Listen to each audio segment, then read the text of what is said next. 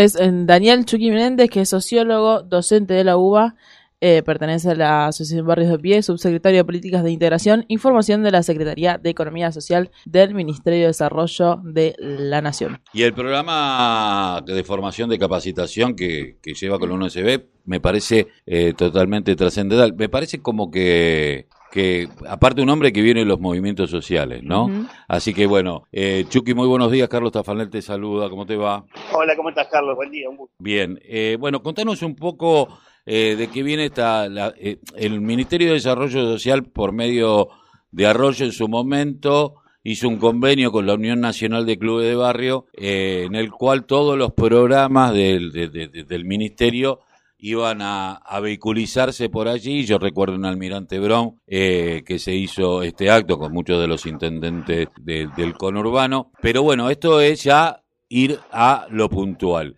Eh, la formación y la capacitación de este programa, ¿en qué, a, qué, ¿a qué apunta? Primero, eh, nosotros transitamos un año muy duro donde realmente quedaron expuestos algunos de los, eh, de los aspectos que, que nuestros barrios, los barrios populares, eh, tienen un enorme, un enorme valor.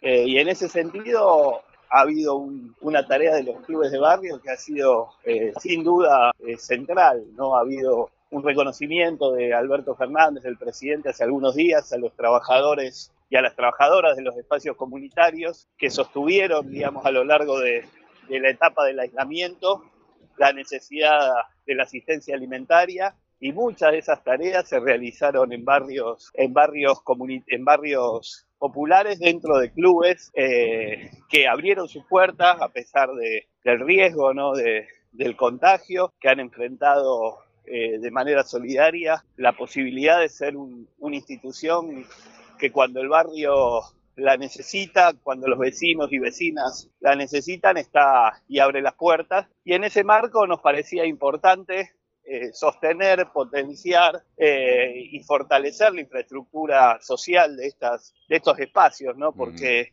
tiene mucho que ver con sostener la comunidad, con darle forma a un, a un espacio que eh, en épocas muy duras han sido centrales para poder, para poder transitar todos estos meses. Así que desde eh, el Ministerio estamos impulsando a través del programa Obras Más Trabajo muchas eh, pequeñas obras que ayudan a, a, techar, a techar, a tirar una carpeta, a construir una pared, a tender unas redes para, para proteger, digamos, las, las superficies del, eh, de las instituciones, de los clubes, pintarlo, arreglarlo, arreglar los baños. Eh, hay infinidad de, pequeñas obras que hoy estamos eh, llevando adelante porque entendemos que, los clubes son instituciones claves en, el desarrollo de, nuestras comunidades en los barrios humildes.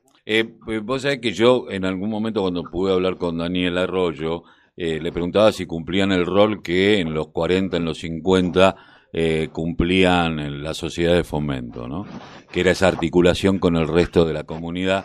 Y los clubes, evidentemente, eh, traspasaron lo deportivo y es el lugar a donde va desde el hijo del concejal al del empresario, a del comerciante un poco de pyme, al que está desocupado, ahí se encuentran todos. Y me parece eh, que ahí es, el alma del barrio. ¿Cómo, eh, y me quedaban resonando las palabras de Arroyo cuando siempre explica, viste que le explica como un docente, es decir, y esto va a dinamizar, y esto va a dinamizar todo lo que tiene que ver con la construcción. el corralón, y nosotros sabemos que cuando entra, el cuando entra el camioncito del corralón al barrio, porque la economía empieza a funcionar. Quienes pateamos los barrios, sabemos que es así. Y digo, eh, ahora, ¿quiénes van a ser los beneficiarios? Los propios socios, cooperativas que se van a ir armando, cooperativas ya instaladas en el barrio. En primer lugar, sin duda, desde los 90, ¿no? que ha habido lamentablemente un retiro de la política de los barrios, ¿no? Y ha habido una vuelta a la política cada vez que hay elecciones. Eh, hay una idea del puntero muy asociado al cálculo electoral y no el acompañamiento diario. Ese espacio que, que, la política tradicional dejó vacante lo fue ocupando por un lado la militancia social, expresada en movimientos sociales, en clubes de barrio, en parroquias, eh, y esa es la red que hoy sostiene que hoy sostiene y que hoy sostuvo, sobre todo durante la pandemia, eh, y donde los clubes de barrio efectivamente han ocupado un lugar eh, enorme ya, y sobre todo la idea de, cómo canalizaron por allí deseos de, mejora comunitaria que, que, no había otros lugares por donde por donde canalizarlos, ¿no? Me parece que hay muchísima militancia social puesta allí y la idea es fortalecer, por un lado, a la institución como tal a partir del, trabajo que realiza de manera comunitaria en los territorios y los beneficiarios están vinculados a la articulación con los programas de empleo eh, de los distintos vecinos y vecinas del barrio que perciben el potenciar trabajo, los cuales conforman una cuadrilla que, refacciona eh, eh, la institución a partir de, de las necesidades que la misma institución plantea. Ahora, vos sos un hombre que viene de los Cayetanos, ¿no? Vos sos de Barrio de Pie, eh, quienes han resistido estos años de, neoliberalismo, organización que antes también, que fue transformándose en los años del kirchnerismo, desde que Néstor asumió hasta Cristina, y que venían anteriormente trabajando en los barrios, no tienen dos días de estar en la calle. Digo, ¿cuál es tu análisis sobre o tu balance eh, frente a este año que ha sido tan atípico que nadie lo soñó? Y este sueño más que sueño es una pesadilla eh, que tiene que ver con, con, la pandemia, porque nadie cuando se, cuando asumió Alberto Kisilov en el caso de la provincia de Buenos Aires o todos los gobernadores que asumieron, los intendentes, ninguno empezó, pensó en encontrarse con esto y los movimientos sociales tampoco y cambiar prioridades, ¿no? En este, eh, ¿cómo, ¿Cómo analizás este año económico y político? Me parece que se estuvo, que se estuvo a la altura, que fue un año que, que no hay que subestimar el padecimiento de la gente.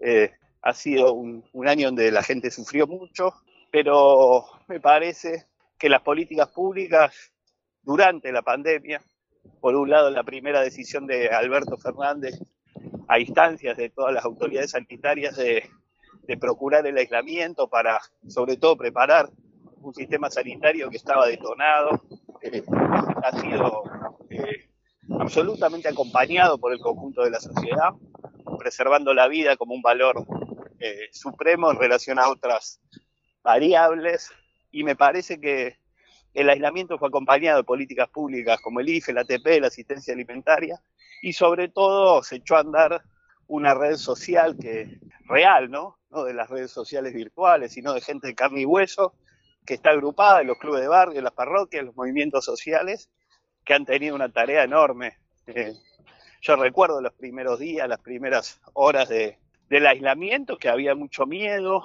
en abrir los espacios comunitarios, pero pero ese miedo se fue venciendo en pos de, la solidaridad y de, observar la necesidad que se había multiplicado, ¿no? Y que más allá de las políticas sociales y los derechos que se fueron eh, señalando en todo ese tiempo, había gente de carne y hueso que lo tenía que materializar, eh, repartiendo eh, alimentos en las parroquias, armando ollas populares, y la verdad que toda esa gente se arriesgó a contagiarse, muchos de ellos han muerto y me parece que, es eh, uno de los valores que, más eh, anida en nuestra sociedad y sobre todo en los sectores más, más humildes, ¿no? Ha habido eh, sin duda una actuación casi heroica de nuestra sociedad que es importante ponerla en valor y, me parece que se ha transitado esencialmente con, con mucha participación de la sociedad. Sin duda, cuando uno ve febrero, marzo, de principio de año a, a este diciembre nos ha pasado eh, un terremoto por arriba, sin duda. Eh, el parate de la actividad deja una foto muy difícil. Y bueno, como dice el gobierno, Alberto, eh, es la etapa de reconstrucción. Ojalá que no nos deparen nuevas sorpresas las mutaciones que, hoy se ve de, las cepas y, la potencia de, de una segunda ola que ojalá podamos amortiguar y podamos ponernos a, a reconstruir a reconstruir el país, ¿no? que está sin duda muy, muy golpeado. Eh, eh, una última, porque sé que estás laburando, Chucky. Eh, ¿cómo, ves la posibilidad de que en el año que viene estas cuestiones del trabajo y la vinculación desde y la articulación desde el Ministerio de Desarrollo, que ya viene elaborando con un montón de programas, se profundice y haga que, porque yo me preguntaba, bueno, están dando créditos, están dando préstamos, están dando un montón de elementos y, herramientas como para empezar a, funcionar de otra manera, entendiendo que esto no es el 2001, es totalmente distinto eh, y que ya se viene de una experiencia, pero que hay que articular de otra manera. ¿Cómo lo ves? Con mucha con muchas ganas ¿no? de, ser parte de un gobierno que, se ponga al hombro ese desafío de, echar a andar nuevamente la, actividad productiva. Parece que hay que fortalecer mucho la economía en los barrios, que hay que generar mucha actividad productiva, hay que fortalecer a las cooperativas, a los trabajos, a los emprendimientos familiares, que desde ahí vamos a, echar a andar como una, como una variable eh, que va a ser determinante junto al, a la actividad de las pymes, al incremento del mercado interno y el consumo.